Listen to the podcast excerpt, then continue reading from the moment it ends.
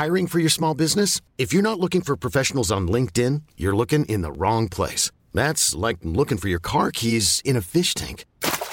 LinkedIn helps you hire professionals you can't find anywhere else, even those who aren't actively searching for a new job but might be open to the perfect role. In a given month, over 70% of LinkedIn users don't even visit other leading job sites. So start looking in the right place. With LinkedIn, you can hire professionals like a professional. Post your free job on linkedin.com slash achieve today.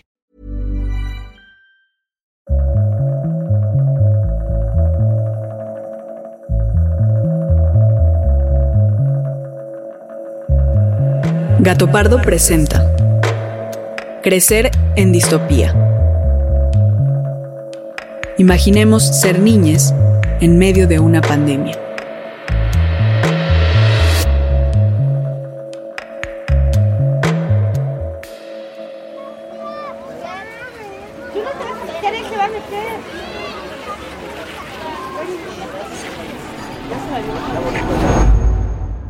que la Secretaría de Salud ha señalado que el número de casos ha ido en aumento, por lo que ha recomendado que los habitantes del país permanezcan en sus casas para contener la enfermedad causada por el COVID-19.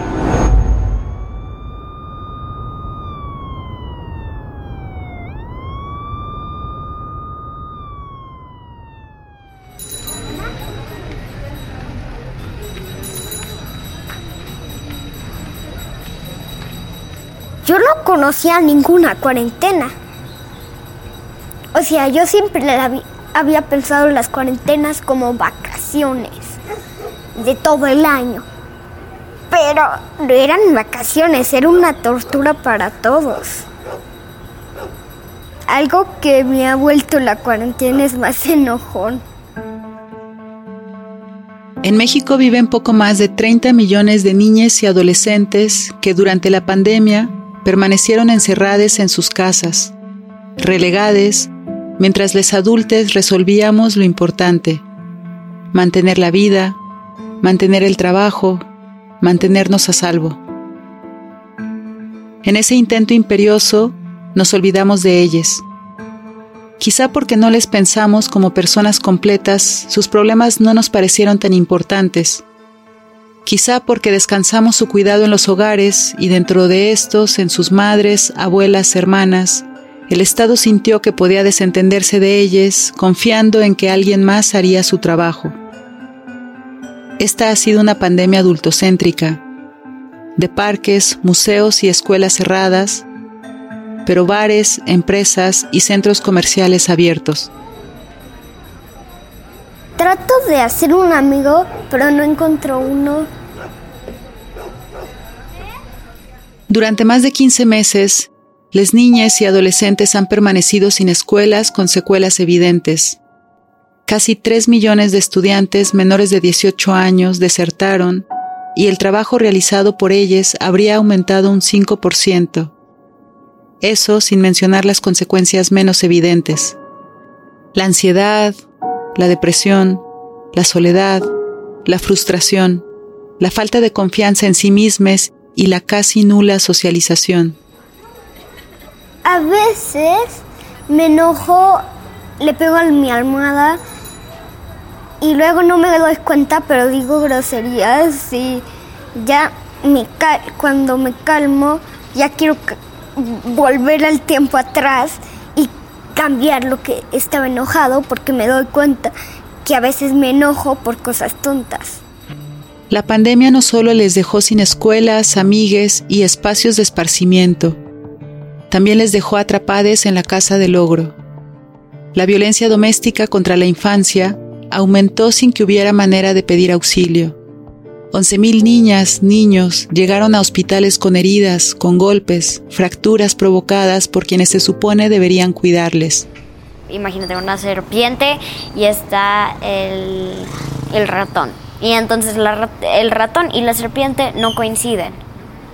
Y entonces pues es- es- se están peleando. Entonces algo así me lo imagino.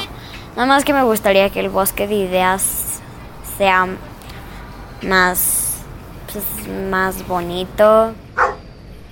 Las niñas y adolescentes habitan el presente y desde ese lugar nos alertan de lo que les lastima, nos enseñan y sí, también nos cuidan.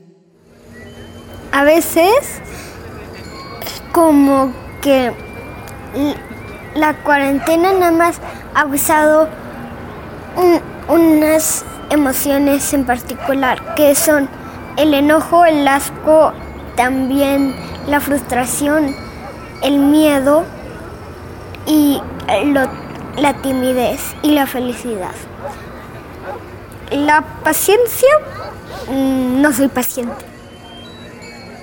Se calcula que durante esta pandemia, 37 mil niñas y adolescentes perdieron a su mamá o papá por el coronavirus, sin haber podido vivir un duelo normal, despedirse de ellos, de ellas, o acompañarse con la familia y amigues en estos momentos oscuros. Es que a veces este este nada más me concentro en el pasado y no voy hacia el futuro. Y si veo hacia el futuro, pues claro que puedo quitarme esa idea del pasado y ya tener más ganas de hacer cosas. Es como si un árbol dice que quiere el invierno, pero, pero cuando llega el invierno dice, ay, estoy muy triste, mis hojas se cayeron y ahora ya nadie me quiere. Entonces, es más como así. Al mismo tiempo, casi dos millones de bebés nacieron en México durante la pandemia. Nacieron en medio de la distopía y con su llegada nos interpelan. Infans, en latín, significa el que no habla, pero esta pandemia nos enseñó que es más bien el que no es escuchado. Entonces me gusta mucho expresarme y en mi diario pues expreso este cómo me duelen mis manos, este y también expreso lo harta que estoy. Expreso cómo siento que no me entienden. La escritora Verónica Murguía plantea que antes del siglo XIX las niñas eran abundantes pero frágiles y frecuentemente ignorados por miedo a encariñarse con ellas y que murieran. Luego se descubrió que era más fácil percibirles como adultos chiquites, igualmente explotables como mano de obra. Y fue hasta ya entrado el siglo XIX que los adultos descubrimos a las niñas y empezamos a cuidar de su inocencia, que no por eso ha dejado de estar en peligro. En esta serie de podcast queremos poner atención a sus palabras, preguntarles cómo están, qué les duele, qué les falta, y responder así al compromiso que pactamos con ellas al darles vida.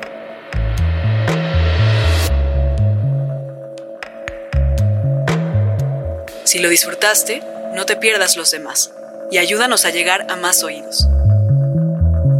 Gracias a Carolina y Javier por compartirnos sus emociones, sus miedos y alegrías durante la pandemia. Esta serie de podcasts es una idea original de Daniel Arrea. La dirección, investigación y guion también son suyos. El diseño sonoro corrió a cargo de Raúl Bojorge. Yo soy Alejandra González Romo y colaboré en la producción y edición de este proyecto. A nombre de Gato Pardo, muchas gracias por escuchar.